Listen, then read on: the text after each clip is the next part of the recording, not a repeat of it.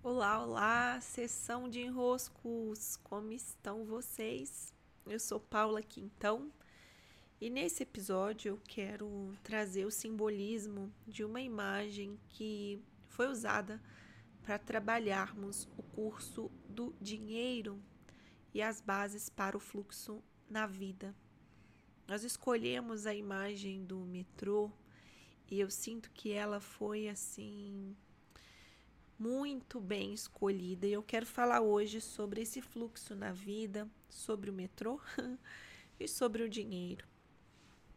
O metrô, ele é esse meio de transporte que rapidamente, né, sem impedimentos, sem muitos impedimentos, né, nos leva aos lugares onde nós desejamos ir.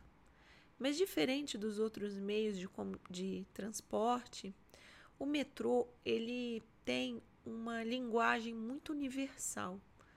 Também nos aeroportos a gente encontra essa linguagem universal, mas a diferença é que o metrô nos possibilita muita autonomia.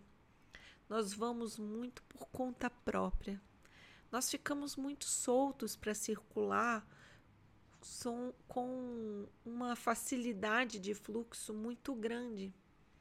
Vamos de um lado para o outro, fazemos baldeações, não precisamos pagar a maioria dessas baldeações, descemos de uma linha, entramos em outra. E se estamos numa cidade desconhecida e de repente nos encontramos frente ao metrô, graças àquela linha, nós conseguimos muitas vezes chegar a um ponto conhecido da cidade. O metrô tem essa graça, né?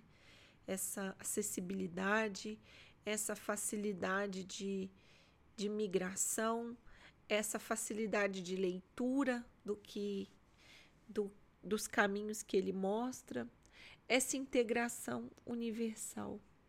E tal qual o metrô é o dinheiro. Dinheiro é o mesmo símbolo do metrô. É esse instrumento de troca que nos leva de um lugar ao outro, que conecta as pessoas. É, graças ao dinheiro, nós fluímos, mas não por causa do dinheiro, por causa das trocas. Né? As trocas onde o dinheiro está presente, firmando a troca. Por muito tempo nós nos equivocamos acreditando que o dinheiro era a centralidade de algo. Não é. O dinheiro não tem vida própria. O dinheiro ele não se movimenta sozinho.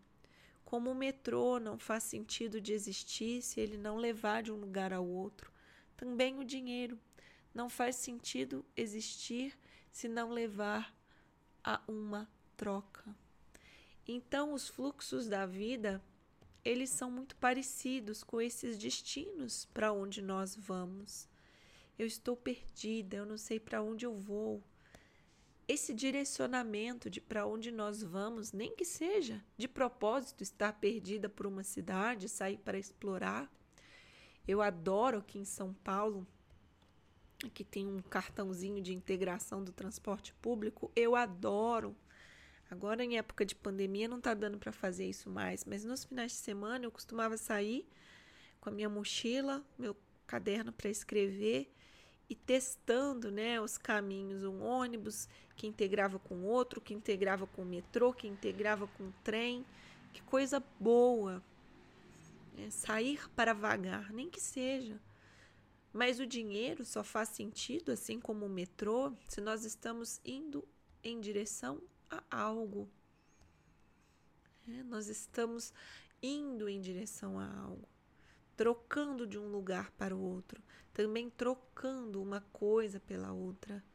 Esse serviço por dinheiro, esse, essa plantação colhida por dinheiro, esses produtos por dinheiro, para que com esse dinheiro eu troque por produtos, produtos, por serviços que bonito é a mão que toca a outra mão, levando algo e deixando dinheiro como forma de pagamento.